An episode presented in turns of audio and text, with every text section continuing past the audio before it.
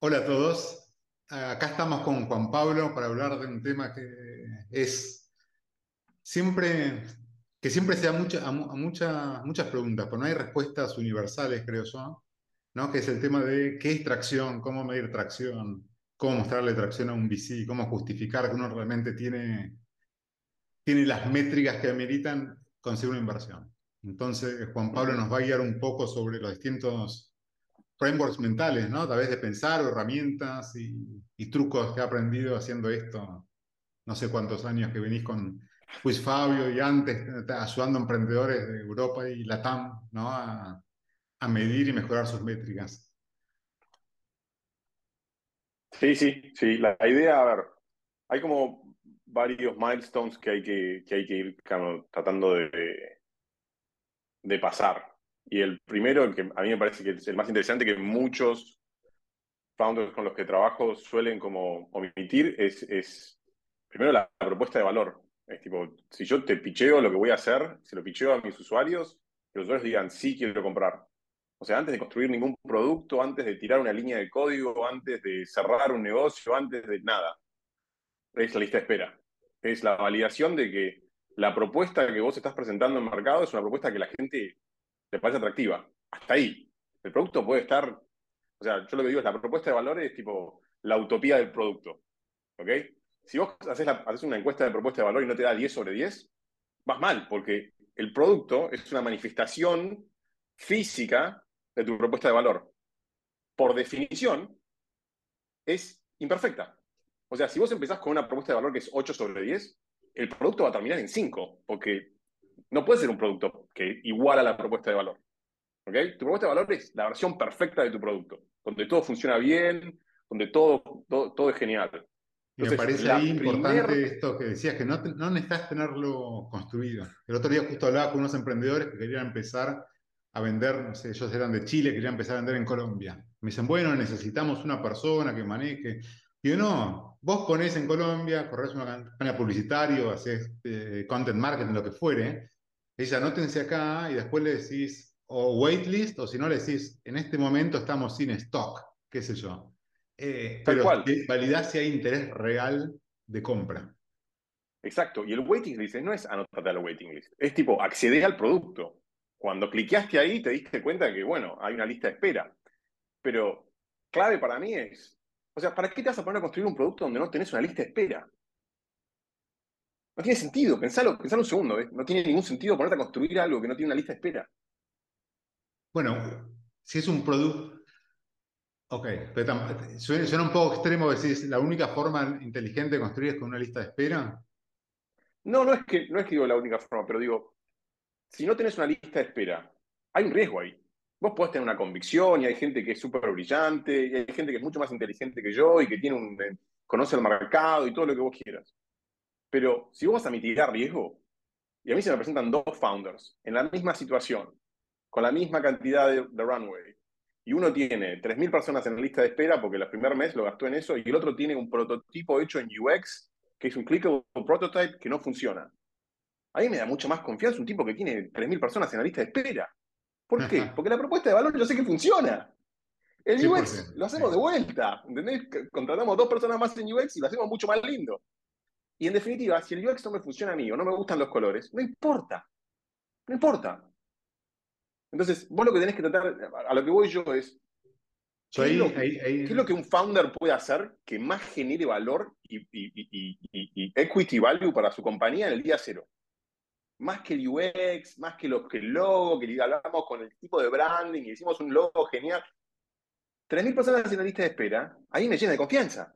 Perfecto, está muy ¿Por qué? Bueno, lo que es el, ejecución. el UX es subjetivo, ¿no? E- Eso, el UX deja de ser subjetivo cuando uno tiene 10.000 usuarios diarios y hace experimentos y demuestra que generó un incremento de 10% en conversión del homepage a no sé dónde, Pero cuando arrancás, realmente es arbitrario. Y, y lo lindo, ¿no? Lo atractivo, lo- el coolness es completamente subjetivo. Pero una lista de espera en ese sentido es algo bien concreto, demuestra que hay alguien que potencialmente podría mercado. comprar.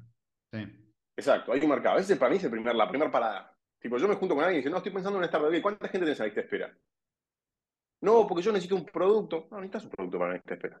Esa es la primera parada para mí, la primera parada lejos. O sea, antes del Friends and Family, tenía que tener una lista de espera. ¿Ok? La segunda parada es también súper clave para mí, que es, bueno, ok, tenés una lista de espera, tenés una propuesta de valor que a la gente le parece interesante, que quiere ver más. En definitiva, lo que dijeron es quiero ver más. No te dijeron más que nada, no te dijeron nada más que eso. El próximo es retención. ¿Ok? Vos me tenés que demostrar que tenés un concepto de producto que en alguna instancia la gente decide, con la que la gente decide quedarse con. Compara lo que está haciendo hoy con lo que está haciendo con vos y dice, no, me prefiero quedarme con esto. Entonces, ¿eso que necesitas? No necesitas 3.000 usuarios, 4.000. Necesitas un piloto, chiquitito. 50, 100 usuarios. De esos 100 usuarios, 35% de vos te dijo que yo ahora la forma en la que ponerle que vos tenés un producto que te ayuda a, eh, no sé, comprar es un producto que te manda verdura a tu casa y es súper fresca, todo orgánico y demás, ¿no? Y cuando te encontrás, y lo usaste durante dos semanas, y te encontrás con un amigo en la calle y tu amigo te dice, che, ¿vos dónde compras verduras? Ah, yo compro con Hernán. Eso es adopción. ¿Ok? La definición de adopción. No, me gusta mucho el servicio de Hernán, me parece súper práctico. Hernán, te doy un 8 sobre 7. ¿Qué es 8 sobre 7? ¿Qué hablas? ¿10 sobre 5? ¿Atención? ¿Disponibilidad? No. La cosa es cuando vos te cruzás con un amigo en la calle y te dice, ah, Errache, ¿dónde compras verdura vos? Ah, yo compro con Carlitos. Eso es adopción. Y vos lo que estás buscando es algo de adopción. ¿Por qué? Porque cualquier producto, no importa qué tan fantástico sea, qué tan lindo se vea, si vos no tenés retención, vas muerto. Tu costo de adquisición se va al techo y sonaste. Entonces, primer parada, hay mercado, tu concepto de producto tiene alguna atracción en mercado, a la gente le parece interesante. La segunda es, cuando lo vieron y lo experimentaron por primera vez, ¿se quieren quedar o se quieren ir? Porque si se quieren lo bueno de esto es, que, de, nuevo, es súper medible, ¿no? Y por supuesto se mide con cohorts, ¿no? Y todo esto tiene mucho que ver con jobs to be done, ¿no? Que hablamos el otro día y creo que es es una metodología tan, simple, tan pura, ¿no? Porque básicamente, jobs to be done, ¿no? Si pensamos del waitlist, lo que estás viendo es que realmente hace un trabajo que alguien quiere que sea hecho, ¿no? Eh, no importa cómo. Y, y, para llegar a este piloto, me imagino estaremos de acuerdo en esto, si no, discutiremos acá, es que esto no, no tiene que ser una solución escalable, ¿no? no, para nada la verdura puedo entregar a mano, ¿sí? Como las clásicas historias de Airbnb iban y sacaban ellos las fotos porque tenían miedo que los, la gente ponía a alquilar sus ubicaciones saque malas fotos, ¿no? Eh, el primer piloto de... Airbnb fue, era un, era un Wizard of Oz. Era su departamento. Tenían en San Francisco un departamento extra, pusieron un colchón inflable y lo alquilaron por tres semanas seguidas. Y dijeron, bueno, caminó. Vamos a hacer algo más escalable, eh, algo que, tenga más sentido, pero el primer piloto que respondía a las típicas preguntas de alguien iría a la casa de un desconocido y quedarse a la noche porque va a pensar que lo van a asesinar. No. Tres semanas seguidas, full accommodation, pum. Es 100% sin escalar. Puedes hacer un Wizard of Oz, que es tipo, tenés un UI y atrás vamos todos laburando a mano, Incluso puedes hacer un concierge, que es tipo, ok, Hernán, te tomé el pedido, gracias, y a los dos días caes vos con el pedido de la, verdura. El mismo día, vas, compras en la verdulería, te fijas que sean buenas, y las traes y se las entregas. Y haces eso durante dos semanas y Hernán dice, no, yo compro con Juan Pablo. Listo. El concepto está aprobado. Exactamente. Y eso va a hacer que cuando estén hablando con un inversionista, todo sea diez veces más fácil. Porque podés mostrar ¿no? datos, nos podemos hacer realidad en vez de andar siempre en, el, en la visión y en yo creo que, ¿no? En, eh, Exacto. bajar riesgo en las hipótesis, ¿no? Y de vuelta, esto lo, digo muchas veces, pero es, es, muy importante, los VCs no es que uno es un amante del riesgo, un VC funciona en distintas etapas, puede ser pre-seed, seed, serie growth, y es gente que se siente cómodo evaluando determinados tipos de riesgos en determinada instancia, ¿sí? Entonces, Exacto todo lo que ayuda a de-risk eh, el negocio que están haciendo y sus hipótesis de trabajo, mucho mejor. Sí, y a, yo, a mí como un venture partner, yo me encuentro con alguien que pasó tres semanas, las primeras tres semanas del negocio haciendo un waiting list. Yo sé que el tipo pone, pone el, el, recurso en el lugar correcto. El tipo pasó cuatro semanas con el tipo del logo y tenemos un logo buenísimo. Me suma poco. vos tenés que entender que nosotros nos están pidiendo recursos. Y yo me voy a fijar cómo los consumís. Vos me decís, tengo 3.000 personas en el waiting list después de tres semanas sin gastar nada en marketing. Yo me pongo contento. Inmediatamente le digo a este tipo, cuando le demos 150 mil dólares, nos vamos a la luna. Porque obviamente lo que uno va a hacer no, yo hace seis meses. Para que seamos explícitos, ¿no? El waitlist lo que uno lo hace lo va descremando de a poco, ¿no? Toma, tenés 3.000, toma 50 o 100, haces un servicio tal vez completamente hackeado a mano, completamente no escalable para tener muchos más insights reales de gente que lo está usando de verdad, no que te responden, no todos conocemos muy bien todos los... La imposibilidad de preguntar a alguien y obtener respuestas realmente honestas, ¿no? No por esa mala intención, sino que los usuarios a veces no lo saben comunicar, ¿no? No solo eso, nosotros todos somos como intrínsecamente las respuestas van a estar, es, lo, único, lo, que uno quiere que sea, no es lo que uno realmente es. sí, yo, viste, todos salimos a correr, todos meditamos, pero cuando te fijas, no, viste, es como, haces una encuesta, ¿quién quiere que salven las ballenas? Todos quieren salvar las ballenas. Pero en el Zodiac, en Alaska, luchando contra, contra los que están cazando ballenas, hay tres tipos. Bueno, la clásica encuesta mal hecha, ¿no? Que uno dice, ¿te interesaría un servicio que mejore tal cosa? Bueno, sí, claro. el tema es cuánta fricción me genera esa problemática, ¿no? Tal vez el concepto, ¿no? De frecuencia, sí, y fricción es bueno traerlo también a la, a la mesa, ¿no? Cualquier cosa que sea mejorar, alguien va a quedar a consumir. El tema es cuánto esfuerzo me lleva resolver esa problemática, con qué frecuencia me la enfrento, ¿sí? Qué tan fácil de adoptar es la solución que me planteas, al final del día si lo usan de verdad es lo que cuenta. Exacto. Y un montón de gente que me encuentro con productos que, quizás no funcionan, que me dicen, no, mis usuarios son, eh, eh, no, tienen, no, tienen, tienen tiempo escaso. Y le digo, mira, todos tenemos el mismo tiempo en el día. Son, son 24 horas, parte del tiempo dormimos. Lo que te dicen tus usuarios es que no tienen tiempo para lo que vos estás planteando. O sea, me dicen, no, son, eh, son muy vagos mis usuarios. vamos, no hay nada. Vos estás planteando una transacción, que es tu propuesta de valor, y le están diciendo, no, gracias. No es que tienen menos tiempo que el resto. Eso lo veo todo mucho en, en, user personas, que hacen las, las, personas en UX y dicen, no, eh, time poor. No, time poor, no, somos todos time poor. Todos mm. tenemos la No hay nadie que dice, che, yo tengo un tiempo acá que no sé qué voy a hacer hoy. Exactamente. Esa, no, es, una segmentación válida, ¿no? Y, y, y es un emprendedor que, que, empieza el producto y después se va golpeando con la gente. Realmente lo que hay que hacer, y es importante cuando hace cualquier encuesta, es asegurarse que estás hablando con un segmento homogéneo. ¿sí? Pues si yo hablo con dos hockey moms, un, ¿no? un recién graduado, dos universitarios y cinco cuarentones como yo, no sé, casados con familia, y quiero sacar algún data point de eso, lo que voy a tener es puro ruido. ¿sí? Entonces, ese waitlist, después de que segmentarlo en, en, en pedazos, no en chunks, que sean lo más homogéneos posibles, para poder testear y sacar alguna información válida, ¿no? Sí, sí. Y, y, segmentarlos en función de la necesidad, no tanto de la demográfica, digo, necesidad. El típico es tipo, si tienen la misma necesidad realmente, si el job es el mismo y el problema es el mismo. Y la otra cosa que para mí es clave en todo esto de los pilotos es que el piloto es un proceso de diseño. No es un proceso de tipo, bueno, vamos a armar lo más que podemos, lo vamos a hacer un release y vamos a ver si la gente está contenta. No, agarra los recursos que tengan y lo dividís en cuatro y decís, vamos a usar un cuarto para hacer el primer release. Después vamos a usar otro cuarto, después vamos a usar, vamos a hacer distintos releases. Y vamos a medir Product Market Fit, vamos a medir retención y demás. ¿Por qué? Porque vos me caes, yo soy un venture partner, vos me caes y nos hicimos cuatro releases, este es el primer Product Market Fit Score, 10%. Después subimos a 15, después hicimos 17 y ahora estamos en 25. Yo te veo ejecutar y te veo hacer deployment de recursos y esos deployments hacen impacto sobre el bottom line de la compañía, que es la retención. En este momento, tenés 3.000 personas en la lista de espera, tenés 150 clientes, retención es más mi, primer problema. Sí, y yo te veo. Perdón, ahí lo otro ah. importante es que dice mucho sobre la mentalidad del equipo, ¿no? Vamos a pensar una, una startup, es una startup más, eh, a todo nivel, pero definitivamente super early stage.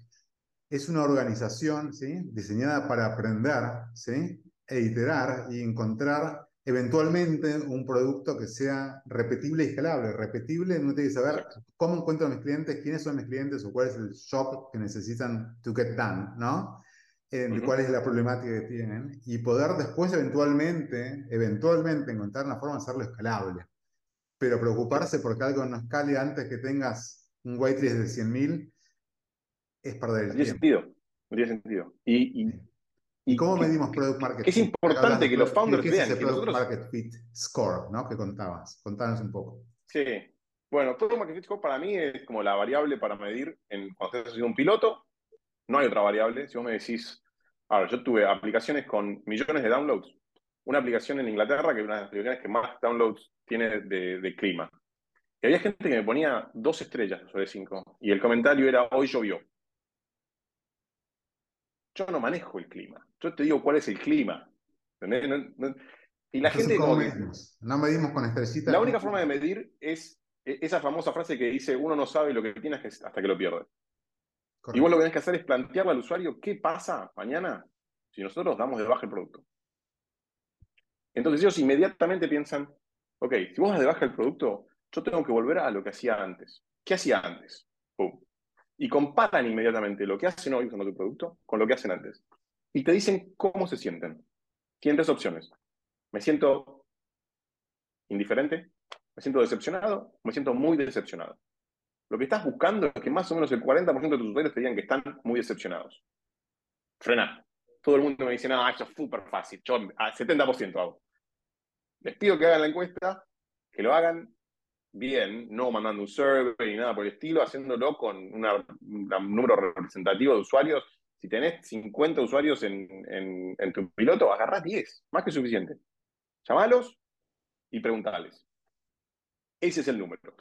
Y tiene que ver con adopción. Básicamente, alguien que dice que está muy decepcionado si tu producto se da, es porque ya ha adoptado tu producto.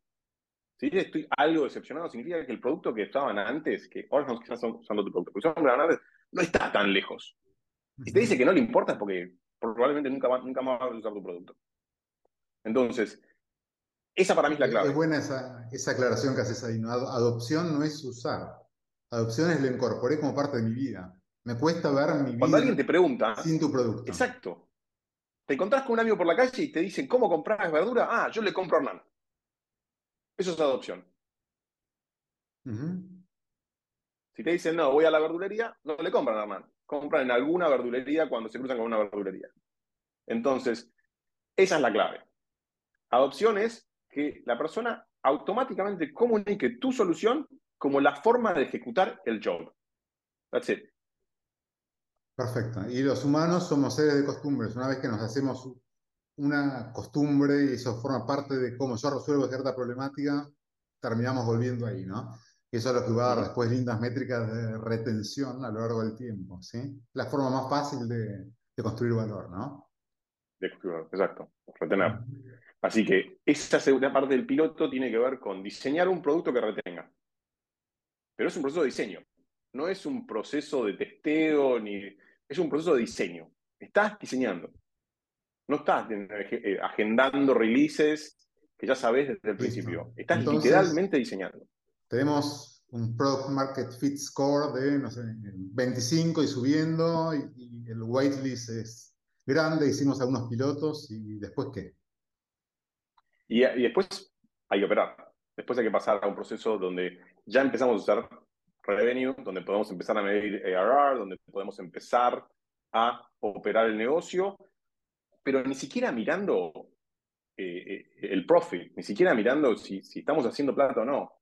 Estamos mirando el lado de la gente está pagando, willing, de willing to pay, están dispuestos a pagar, están, se quedan en el, producto y tenemos un revenue retention que podemos medir y que podemos empezar a, en alguna instancia, evaluar la cartera de clientes que tenemos dentro del producto y dentro del waiting list.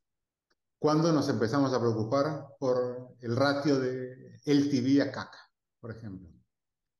El ratio de acá, desde mi punto de vista, es un, problema de diseño de startup. Eh, tiene que ver con tu canal y con tu modelo y tiene que ver con el, cómo vos diseñás la compañía. Es un proceso de iteración hasta que encontrás un, el, ratio correcto. Es un problema desde el principio. O sea, cuando vos haces for fix y decís cuál, cuál es mi segmento de mercado, cuál es mi producto, cuál es mi canal y cuál es mi modelo, esas cuatro cosas tienen que encajar bien desde el principio y tienes que estar todo el día obsesionado con mejorarlo. Pero es una en definitiva, a, lo que iba es, el CAC evoluciona mucho, a veces vienen emprendedores y dicen, uh, conseguí, no sé, primeros 20 usuarios con cero inversión. Ok, sí, porque son amigos, pues hiciste un post en Twitter o algo. El CAC evoluciona mucho, no es lo mismo cuando uno empieza a tener cierta atracción y empieza a ir a esos segundo o tercer grados de, de separación, ¿no? Entonces, creo que en las etapas muy tempranas el CAC no dice nada. no dice nada. Es, más teórico de lo que viene. Exacto, es teórico. El CAC real de tipo el piloto. Exacto.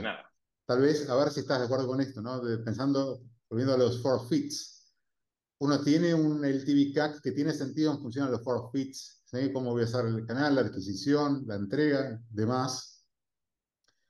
Primero uno mide que haya willingness to pay, ¿no? que hace retención, que hace adopción de producto. El CAC va a estar muy oscilando, pero eventualmente, tal vez después de que uno sale del piloto, uno empieza a prestar más atención a, a, estas estrategias de adquisición, ¿no? Sí, y hay una etapa ahí y hay un punto que vos lo ves claro en las, en las startups, que es cuando encuentran quién es el cliente. Vos hablas con una etapa temprana con una startup y todos tienen súper claro quién es su cliente y te explican y te dan demográficas y demás. Pero llega un momento, y vos lo vas a ver en en el, en el revenue y también en el CAC, que hay como un fine tuning donde dicen, no, lo encontramos. Encontramos que es el cliente, el cliente que le da, le manda dos mails y compra. Y ahí es cuando el fine tuning del CAC empieza, empieza a tener sentido, cuando realmente encontrás el segmento y te, tenés bien claro quién es tu cliente. Y, y las, curvas, las curvas de ARR hacen. Ahí, ahí clave, lo, ves. Yo lo que me gusta mucho preguntarle a los emprendedores cuando, cuando hablamos de clientes es que me cuenten como historias, pero reales, ¿no? Que agarren y llamen. Uno un grupo de gente que usa mucho el producto, no sé, en general se lo oían tres veces por semana y unos que se lo oían ocho. Me dicen, no, sí, son los de, no sé, los de Buenos Aires o los de Cusco, lo que sea. Hablaste, ¿no? Literalmente, ¿con cuántos hablaste, no? Diste una, una call, decís, hola, veo que usás mi producto mucho, contame por qué. Por esa respuesta Exacto. ¿no? El piloto es el mejor, la mejor situación para eso. Yo lo digo siempre, es, el piloto es el momento para generar este hábito de levantar el teléfono a las 8 de la mañana y llamar a cinco clientes. Sin agendar, sin nada. Es tipo, soy Juan de tenés dos minutos, te hacer tres preguntas. Cuando vos entras a una sala de reunión con, con un VC y dejas de hablar de el problema, empezás a hablar de tus clientes, se nota. Se, nota, pero... Y el piloto es el mejor momento para hacerlo. ¿Por qué? Porque el piloto es un proceso de diseño donde vos tenés que aprender, pero incluso los nombres. Yo te digo, cuando están haciendo un pitch, déjame el nombre, poneme la foto, poneme el nombre de la persona con la que hablaste. Este Carlos tenía, antes de usar nuestro producto, tenía muchos problemas. Ahora come verduras eh, eh, todos los días. Nunca tira una verdura a la basura. el valor de los estudios etnográficos es, eh, es impresionante, ¿no? a, veces, tal vez a algunos emprendedores les parece bueno, pero son ocho casos o diez casos y parece que, puede no ser muy riguroso, pero la realidad es que sale un montón de cosas. Es importante hacerlo las empresas grandes lo saben y lo hacen, ¿sí? Se contrata. No hace falta contratar una consultora, es simplemente, como decías vos, hacer una llamada, ¿no? Y entender. Y, ahí es donde uno va a descubrir a veces los, ¿no? Los unknown unknowns, ¿no? Uno nunca preguntó por tal cosa, pero nunca se le ocurrió que la razón real que uno usara el producto era porque, no sé, eh, tengo un problema de autoestima, pero de golpe hablas y te dicen, desde que empecé a usarlo me siento mejor y me da más confianza para salir a correr, por ejemplo, ¿no? Y tal vez él, había uno de los, de, los beneficios que estaba oculto o no evidente. los features, exacto. Y eso está bien, para eso iteramos, ¿no? Y vamos aprendiendo y eso es el, tener una escucha activa real del cliente, ¿no? Sí, sí, totalmente. A ver, nadie, yo, eh, como lo explico yo, es, nadie es un Kanye West. No podés diseñar un producto en el pizarrón, traerlo al mercado y es un 10 sobre 10. Solo Kanye West hace un disco en el estudio, lo trae y todo el mundo le gusta. Entonces, no trates de hacer eso. Hacelo como las personas comunes. Incluso Kanye West hace listening parties, pero no importa. a, lo que voy es, es parte del proceso de diseño. No te hace ni más fuerte ni menos fuerte. Es, el, piloto es un proceso de diseño. Y, el, y, lo que viene después del piloto, que también tiene que ver con integrar tu producto, es un proceso de diseño. Las cosas no están mal, hay que cambiarlas. No están mal. Hay que cambiarlas. Lo que está mal es dejar de aprender, ¿no? Y, creo que esto aplica también, estás hablando muy etapa temprana, pero también para un, poco después. Siempre hay que mantener con esta mentalidad de, ir probando y esta ingenuidad y esta humildad de, que tal vez lo que pensé que era la mejor solución no lo es. ¿sí? No es que el usuario es vago o mi usuario no tiene tiempo. Yo no estoy siendo eficiente o le estoy hablando a la persona incorrecta. De algo que no le interesa. Exacto. Exactamente. Estás hablando de lo que no le interesa. La propuesta de valor no le cierra. La transacción no funciona. Esa es clave. Bueno, bueno, yo creo que nada, podríamos seguir por mucho tiempo, creo que hemos cubierto un poco los temas iniciales. Está bueno y también en este contexto justo actual, que levantar capital está volviendo más difícil, que los mercados están revolucionados, creo que el gran mensaje esperanzador de esto es no hace falta mucho dinero para esto. No hace falta. No, para lograr tracción, es el típico. ¿sí? toda la gente que esté en seed, seguro que lo escucharon. 95% de la gente. Yo cuando hice mi primer eh, seed round, lo primero que me dijeron fue: no hay enough traction. Me dice, ¿qué carajo es traction? Es eso. Un waiting list, un piloto, un poco de revenue. En esa línea, todo lo que quieras, con data. y, y contar la historia con data. No o sea, mostrar tu retención, mostrar tu Product Market Fit Score, mostrarlo con data. Data, sí, bien medida, con cohorts, y también con este con cohorts. las historias, lo más etnográfico, bien baja de tierra, ¿no? Mostrando que uno conoce realmente a esa persona, que no es solo, solo el número. Hay que manejar esa dualidad. Súper. presentar a las personas, presentar a los clientes. Bueno, buenísimo, JP. Vamos a cortar acá y seguimos, seguimos en unas semanas. Dale. Dale. Un abrazo. Abrazo. Chao a todos.